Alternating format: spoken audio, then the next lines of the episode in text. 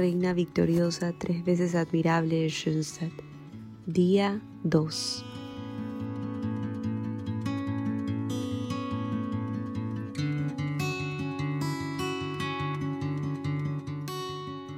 Oración inicial. Querida Madre, Reina y victoriosa, tres veces admirable de Schönstatt, vengo a ti con ilimitada confianza a implorar tu ayuda para obtener de Dios lo que humildemente te pido. Tu Hijo Divino te entregó a mí como madre. Sus palabras, he ahí tu madre, me las dijo también a mí. Y a ti te dijo, he ahí tu Hijo. Estamos unidos para siempre. Aquí tienes pues a tu Hijo arrodillado a tus pies. Qué consuelo es tenerte como madre. Por eso vengo a ti en mi angustia te ruego, Madre, Reina y victoriosa, tres veces admirable de Schönstatt, pues ninguno de tus hijos que ha acudido a ti ha quedado sin protección o ayuda. Tú misma has llevado a cuestas grandes penas, permaneciste al pie de la cruz como Madre dolorosa. Ahora que vengo a ti con mi dolor, no despreciarás esta mi humilde y angustiosa súplica, porque tú eres la salud de los enfermos, el consuelo de los afligidos, el auxilio de los cristianos. Lo que me llena de especial consuelo es que te llaman Madre, Reina y Victoriosa tres veces admirable de Schönstatt, un título de honor que quiere decir que eres maravillosa en todo momento y en todo lugar. Intercede por mí ante tu Hijo Divino para que responda mi plegaria, y yo repetiré tu magnífica, y pregonaré la piedad de nuestro Señor por toda la eternidad. Amén.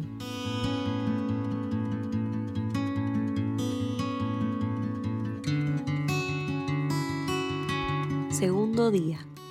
Respuesta de María al mensaje del ángel.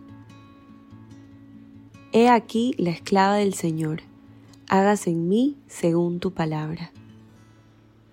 ¿Tú crees que fue fácil para María dar su respuesta? ¿O crees que ella respondió precipitadamente, en forma casual o sin reflexionar como nosotros lo hacemos a veces cuando rezamos el ángelus? María indudablemente estaba atemorizada ante lo que vio y oyó, atemorizada seguramente ante la tarea sin precedentes que Dios le asignaba, puesto que ella tan solo deseaba permanecer virgen y ahora esto sería diferente. Pero no había mucho tiempo para reflexionar. La decisión tenía que ser rápida. El ángel permaneció allí esperando la respuesta. Esa respuesta que determinaría los futuros planes divinos. Era la respuesta de la que dependía la redención de todo el mundo. María nunca se revistió de falsa humildad, pretendiendo el no poder hacerlo.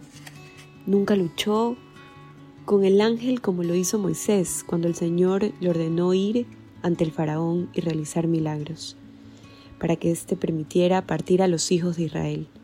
Moisés, titubeante, respondió, Yo soy torpe para expresarme, permite que Aarón hable por mí. La humilde doncella de Nazaret actuó de otra manera, cuando el ángel le reveló que ella sería madre de Dios sin perder su virginidad María no titubeó por un momento, por una simplicidad de niño y depositando en Dios toda su confianza. Pronunció estas palabras. He aquí la esclava del Señor, hágase en mí según su palabra. Ahora dime, ¿cuál es tu respuesta al dolor que te agobia? ¿Cómo vas a contestar al mensaje de tu Padre Celestial?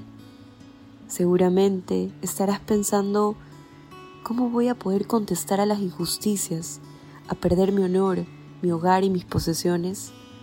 ¿Acaso hay quien pueda aceptar fácilmente la pérdida de sus seres queridos o el tormento de alguna enfermedad que amenaza su propia existencia? Piénsalo determinadamente. Tu dolor, por profundo que sea, lo permite el amor paternal de Dios y por lo tanto su mirada está continuamente puesta en ti. Él solo desea tu bien, quiere que te acerques a Él. Esto lo debes creer con todo el corazón. Aún Cuando Él permite que vivas con una debilidad moral seria y humillante, lo hace para tu beneficio. Recuerda que, como dijo San Pablo, para quienes aman a Dios, todas las cosas redundan en su bien. Todo lo que necesitas es admitir con humildad tu miseria y elevar incesantemente tu corazón con tus plegarias a Él. Ofrécele tu voluntad y haz el propósito de aceptar por lo menos el día de hoy esa cruz que pesa tanto sobre tus hombros. Dios es Padre, Dios es bueno y bueno es todo lo que Él hace. Esta cita es del Padre José Kentenich. Cuando todo te parezca sin sentido o sin razón, repite con humildad, junto con María, He aquí la esclava del Señor, hágase en mí según tu palabra. Sí, Padre Celestial, que siempre sea tu voluntad, ya sea que traiga dolor, pena y alegría. Oración.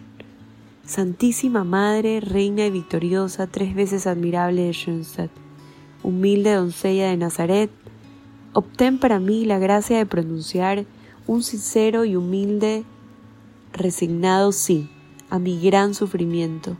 Enséñame a inclinar la cabeza bajo la mano de Dios, consciente de las palabras. Confía en el Señor como tu Madre Celestial te enseña. Cuando más confíes en el Señor, Él será más bondadoso contigo.